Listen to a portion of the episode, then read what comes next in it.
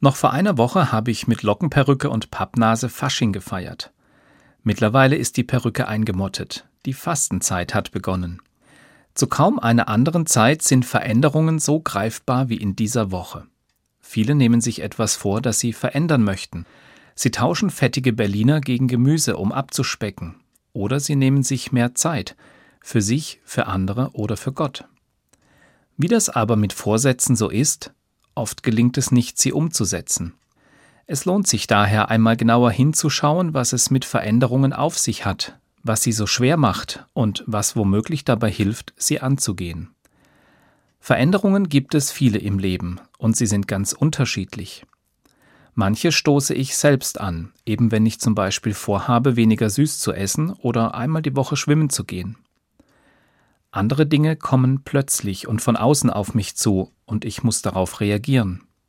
Wenn ich im Büro neue Aufgaben übernehmen und die Abteilung wechseln soll, oder wenn mir mein Kind eröffnet, dass es in eine andere Stadt zieht.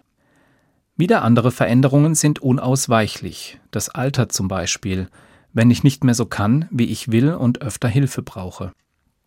Ob ich mich nun verändern will, soll oder muss, das geht nicht von heute auf morgen. Es ist ein Prozess und der braucht Zeit. Wer sich verändert, durchläuft Phasen, ähnlich wie beim Trauern. Veränderungen treffen mich in der Regel erst einmal hart. Ich tue mich schwer mit ihnen oder lehne sie sogar ab. Um nicht auf Süßes verzichten zu müssen, rede ich mir womöglich ein, dass ich nicht wirklich zu dick bin. Ich wehre mich gegen neue Aufgaben, denn andere sind dafür doch besser geeignet. Wenn mein Kind wegzieht, macht mich das unsicher und traurig. Ich kann mir gar nicht vorstellen, wie das sein wird. Und wenn ich Dinge nicht mehr tun kann, die früher kein Problem waren, dann muss ich mir das erste Mal eingestehen. Nach dieser ersten Phase der Veränderung kommen meist Gefühle hoch. Ich bin enttäuscht, wütend oder mir kommen die Tränen. Erst dann setzt die Vernunft ein und ich beginne damit, Dinge realistisch zu sehen. Im Idealfall schaffe ich es dann Schritt für Schritt, mich zu verändern oder mich auf Veränderungen einzulassen. Solche Modelle erklären, was Veränderungen so schwer macht. Allerdings helfen sie mir nicht weiter, wenn ich mich selbst verändern will, soll oder muss. Dafür sind sie zu abstrakt. Ich brauche dann etwas Konkretes, einen Impuls, der mir hilft, den nächsten Schritt zu gehen. Und so einen habe ich in der Bibel entdeckt. Es ist die Geschichte von Abraham. Gott weist ihn an, sich zu verändern. Er sagt, Zieh fort aus deinem Land, deiner Verwandtschaft und deinem Vaterhaus in das Land, das ich dir zeige. Abraham soll dort Kinder haben, zu einem großen Volk werden und gesegnet sein. In der Bibel heißt es schlicht, da ging Abraham und mit ihm sein Neffe Lot. Die Bibel macht keine großen Worte, sie reduziert die Erzählung auf drei wesentliche Punkte. Genau an denen kann ich mich aber entlangtasten und überlegen, was sie für Veränderungen in meinem Leben bedeuten.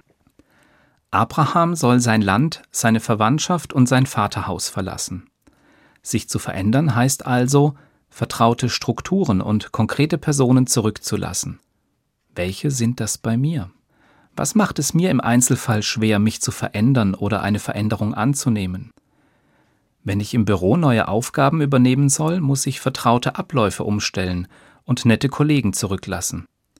Zieht mein Kind weg, bekomme ich weniger von ihm mit. Das klar zu benennen, hilft mir gegenzusteuern. Ich kann dann zum Beispiel versuchen, mir neue Arbeitsabläufe möglichst schnell anzueignen, um wieder Sicherheit zu bekommen, oder gezielt neue Kontakte zu Kollegen knüpfen. Und was die Familie betrifft, mein Kind und ich könnten gemeinsam nach Lösungen suchen, wie wir in Kontakt bleiben und weiterhin Freud und Leid teilen. Wer so genau hinschaut, stößt oft auch auf das, was bisher nicht so ganz rund lief, und das verändert man doch gerne. In der biblischen Erzählung wird Abraham Segen verheißen. Veränderungen bringen oft Gutes mit sich. Wenn ich mir klar mache, was das ist, fällt es mir leichter, etwas zu verändern. Auf fettige Berliner zu verzichten, Gemüse statt Fleisch zu essen oder häufiger Rad zu fahren, ist doch nicht nur gesund, sondern auch gut für die Umwelt. Und wenn ich es schaffe, im Alter Hilfe anzunehmen, dann spare ich mir Kräfte, die ich für anderes einsetzen kann.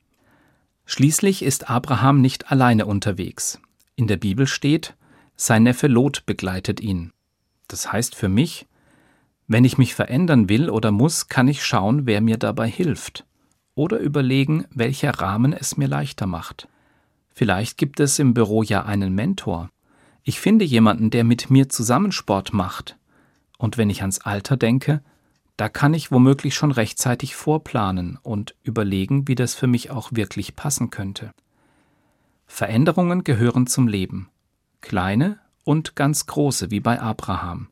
Und jede einzelne braucht ihre Zeit. Ich freue mich daher, dass es die Fastenzeit gibt. 40 Tage, um auf die Veränderungen in meinem Leben zu schauen und vor allem auf das, was mich im Alten hält und zum Neuen zieht.